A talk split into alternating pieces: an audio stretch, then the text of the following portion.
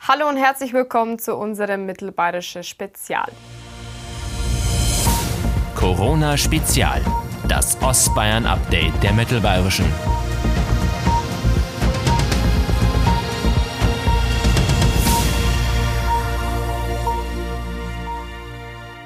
In Bayern wurden die Abiturprüfungen auf den 20. Mai verschoben, also um einen Monat. Das teilte das Kultusministerium am Mittwoch mit. Bis 19. April sind ohnehin alle Schulen geschlossen. Wie das Gymnasium Lappersdorf mit dieser Entscheidung umgeht und was momentan im Hintergrund an den Schulen passiert, das weiß mein Kollege Sebastian Böhm.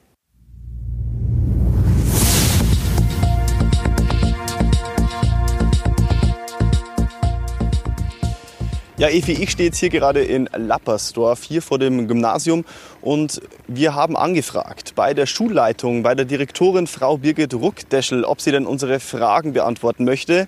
Sie hat sie beantwortet, aber hat sich dazu entschieden, sie schriftlich zu beantworten. Dafür haben wir in den aktuellen Corona-Zeiten natürlich vollstes Verständnis. Ich versuche jetzt einfach mal in meinen Worten Ihre Antworten und den Inhalt Ihrer Antworten zusammenzufassen die Schulleiterin will in erster Linie beruhigen. Mit digitalen Arbeitsaufträgen, vor allem über die Lernplattform Mebis, könne man die Zeit bis zu den Osterferien sehr gut überbrücken. Da brauche ich sich, sich keiner Sorgen zu machen und vor allem die Kommunikation von Seiten der Lehrerinnen und Lehrer zu den Schülerinnen und Schülern stehe und kann auch weiterhin aufrechterhalten werden. Die Schulleiterin Ruckdeschel begrüßt außerdem, dass die Abiturprüfungen in diesem Jahr in dem Jahr 2020 verschoben worden sind. Und sie ist sogar dankbar, denn sie ist sich auch sicher, dass sie die Schülerinnen und Schüler sehr gut auf die Abiturprüfungen vorbereiten können, vorausgesetzt, der Unterricht könne nach den Osterferien wieder starten. Die Schulleitung bedankt sich außerdem, das wollen wir jetzt hier einfach nochmal weitergeben, bei den zahlreichen Lehrerinnen und Lehrern hier in Lappersdorf und bei den Eltern. Denn alle hielten sehr gut zusammen und darauf kommt es jetzt in diesen Zeiten an. Zusammenhalt. Viele Eltern müssen derzeit improvisieren. Schulen, Kindergärten und Kitas sind geschlossen. Auch unsere Kollegin Marina Gottschalk betrifft das. Sie hat einen Sohn, ist im Homeoffice. Marina, wie regelt ihr derzeit die Kinderbetreuung? Hallo Evi, also uns geht es jetzt momentan so wie ganz, ganz vielen anderen Eltern natürlich auch. Ähm, unser Sohn ist fünf, der ist nicht im Kindergarten.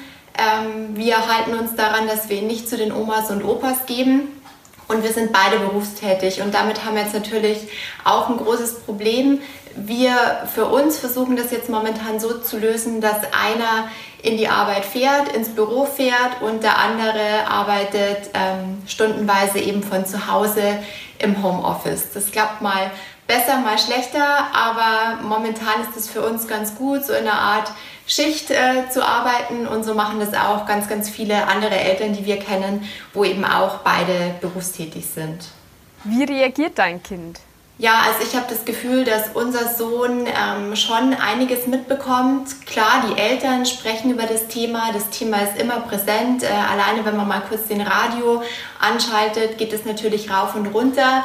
Und ich glaube ehrlich gesagt auch, dass es wichtig ist, dass man das den Kindern erklärt, kindgerecht erklärt. Die sollen ja auch verstehen, warum er jetzt die Omas und Opas nicht besuchen soll oder warum er jetzt einfach viel öfters und noch gründlicher seine Hände waschen soll. Ich glaube aber, dass es eben auch wichtig ist zu sagen, das ist nur jetzt so und es wird auch wieder anders dann glaube ich, kann man das ein bisschen besser verstehen. Aber klar, also ich habe schon den Eindruck, unserem Sohn fällt es gerade schwer, dass wir nicht zu den Omas und Opas gehen. Das kennt er so nicht, das machen wir normalerweise regelmäßig. Und klar, wenn man bei dem schönen Wetter nicht die Freunde treffen darf am Spielplatz, dann ist das schon eine ganz merkwürdige Situation für die Kinder. Wie kreativ seid ihr inzwischen geworden? Ich weiß, dass wir jetzt da in einer sehr glücklichen Situation sind, weil wir haben zumindest einen kleinen eigenen Garten und das versuchen wir natürlich zu nutzen, gerade bei dem Wetter. Wir gehen, ähm, wenn sich die Gelegenheit gibt, natürlich raus und wurschteln im Garten rum, richten da alles her ähm, fürs Frühjahr. Mein Mann hat jetzt auch ein Fußballtor gekauft, also das heißt, bei uns im Garten wird ganz viel gebolzt und ich werde meine Torwartkünste auch extrem verbessern in den nächsten Wochen. Und ansonsten machen wir natürlich alles, was die Kinder dann irgendwie beschäftigt. Viel lesen, viel ähm, basteln. Ich möchte jetzt dann ein bisschen Sachen für Ostern basteln. Da hilft man sich auch gegenseitig aus. Andere Mamas schicken auch mal Vorlagen zum Beispiel und Bastelideen. Also das ist wirklich ganz nett. Aber klar, wenn die Eltern beide arbeiten müssen und auch zu Hause, dann kommt auch bei uns mal der Fernseher oder das Tablet zum Einsatz. Ich glaube, das lässt sich momentan vielleicht nicht ganz vermeiden und man sollte das vielleicht auch nicht so verteufeln. Aber vielleicht auch eine ganz nette Idee, auch für unsere Facebook-Gruppe Coronavirus in Regensburg. Also wenn eine Mama oder ein Papa vielleicht auch eine Bastelidee hat oder eine Spieleidee, was man sich selber zu Hause gestalten kann, könnte man es ja da reinposten. Ich glaube, da wird sich die ein oder andere Mama oder Papa bestimmt drüber freuen. Vielen lieben Dank, Marina, für deine Einschätzungen.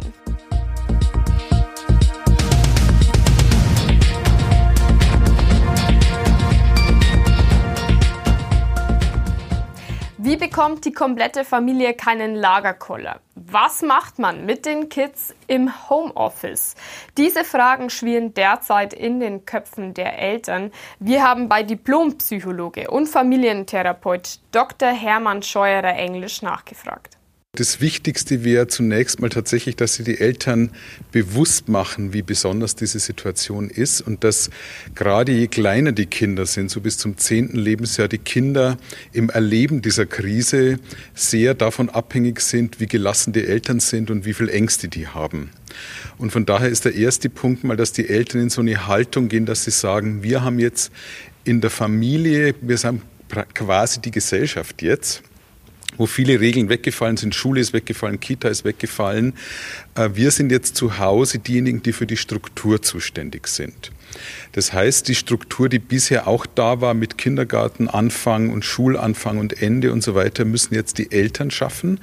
Und ein, eine Empfehlung wäre sozusagen wirklich für jeden Tag eine Zeitstruktur zu machen und zu sagen, wann findet Spielen statt. Also bei den bei den 0- bis 3-Jährigen ist es so, dass die eigentlich ständig bei Mama oder Papa oder bei der Bezugsperson halt sind, weil die brauchen immer so die Rückkoppelung. Die können schon mal wieder 10 Minuten, eine halbe Stunde spielen, aber dann brauchen sie wieder Rückkopplung. Bei den Kindergartenkindern kann man Spielzeiten definieren, analoge Spielzeiten. Man kann auch Fernsehzeiten mit den Eltern vielleicht gemeinsam definieren. Äh, wenn man rausgeht, beim Rausgehen nicht auf Spielplätze. Also Kleinkinder und Kindergartenkinder können die Abstandsregeln nicht einhalten. Die sind so spontan, dass sie dann, äh, dass die Eltern auch hier die Verantwortung haben. Äh, aber trotzdem sind Zeiten, wo die Kinder an die frische Luft kommen, sehr wichtig, aber eben nicht mit anderen Kindern zusammen oder anderen Familien, sondern wirklich wieder nur mit der Bezugsperson. Bei den Schulkindern ganz wichtig, Lernzeiten, Schulzeiten einzuplanen. Da ist es wiederum wichtig, dass die Eltern sagen, wir sind nicht die Schule und nicht die Lehrkraft. Wir sind wieder für die Zeitstruktur verantwortlich, aber das, was gelernt werden soll, das gibt die Lehrkraft vor. Das kommt per E-Mail oder per Internet und äh, die Eltern definieren sozusagen die Lernzeiten. Die werden sowieso weniger sein als in der Schule. Also wenn die Kinder sechs Stunden in der Schule sind, äh, dann werden sie vielleicht Vormittag zwei bis drei Stunden Lernzeit haben und vielleicht nachmittags noch eine kurze Hausaufgabeneinheit, je nachdem, was die Lehrkräfte vorgeben. Wenn sich Eltern da überfordert fühlen durch Lehraufträge oder Kinder, bitte an die Schule rückmelden. Also die Eltern sind keine Ersatzlehrkräfte. Äh, es ist aber auch durchaus denkbar, Lernzeiten, wenn von der Schule zu wenig kommt, mit äh, Informationen aus dem Internet zu füllen, zu sagen, Tutorials, die darauf gestellt worden sind, Dinge, schauen wir uns an und dann definieren wir mit dem Kind, was sie machen. Ähm, nachmittags kann man dann eben eine Zeit draußen definieren, damit man auch ein bisschen müde wird und dann auch Internet- und Spielzeiten. Auch hier ein paar Empfehlungen. Also es ist so, dass jetzt das Internet natürlich wahnsinnig wichtig wird. Und da ist es so, dass ab dem Grundschulalter die sozialen Netzwerke für Kontakt der Kinder untereinander sehr wichtig wird.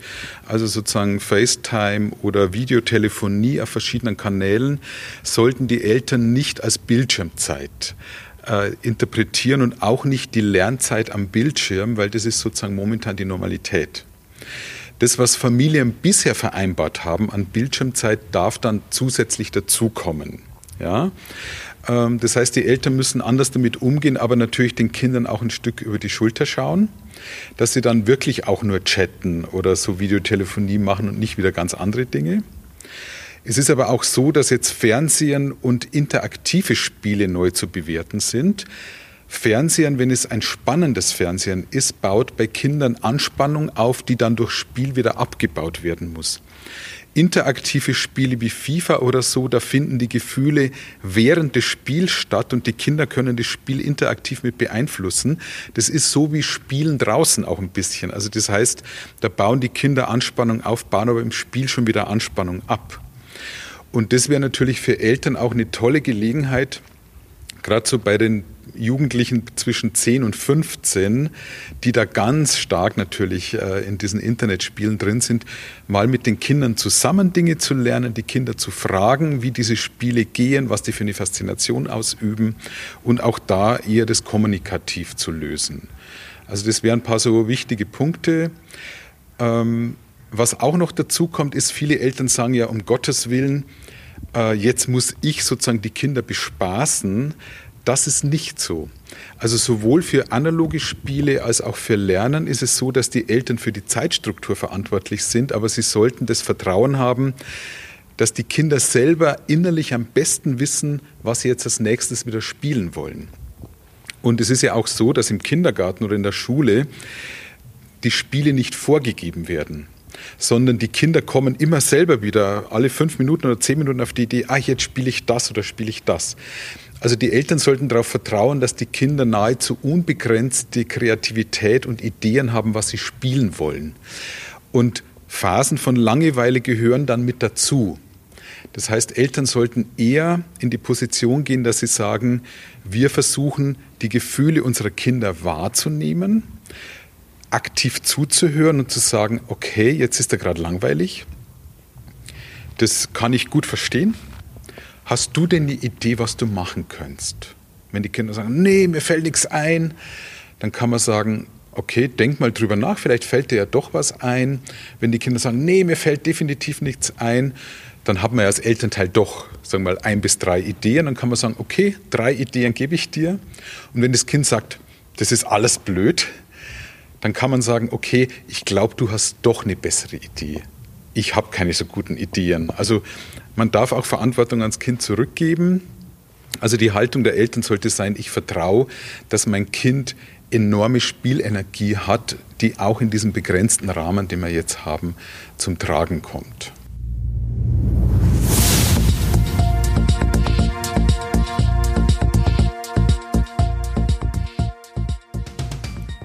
Eine Welle der Empörung ging am Mittwoch durchs Netz. Viele Regensburger scheinen die notwendigen Maßnahmen im Zuge der Corona-Krise nicht zu verstehen.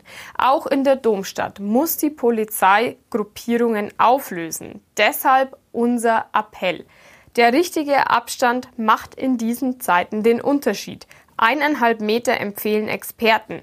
Mehr aber noch sollte man sich sozial distanzieren. Warum? Ganz einfach. Jeder kann Virusträger sein, ganz ohne Symptome, aber ansteckend für alle in seiner Umgebung. Ändert man sein Sozialverhalten nicht, steckt man in fünf Tagen hochgerechnet zweieinhalb Menschen an. In 30 Tagen potenziert sich das auf 406 Infizierte.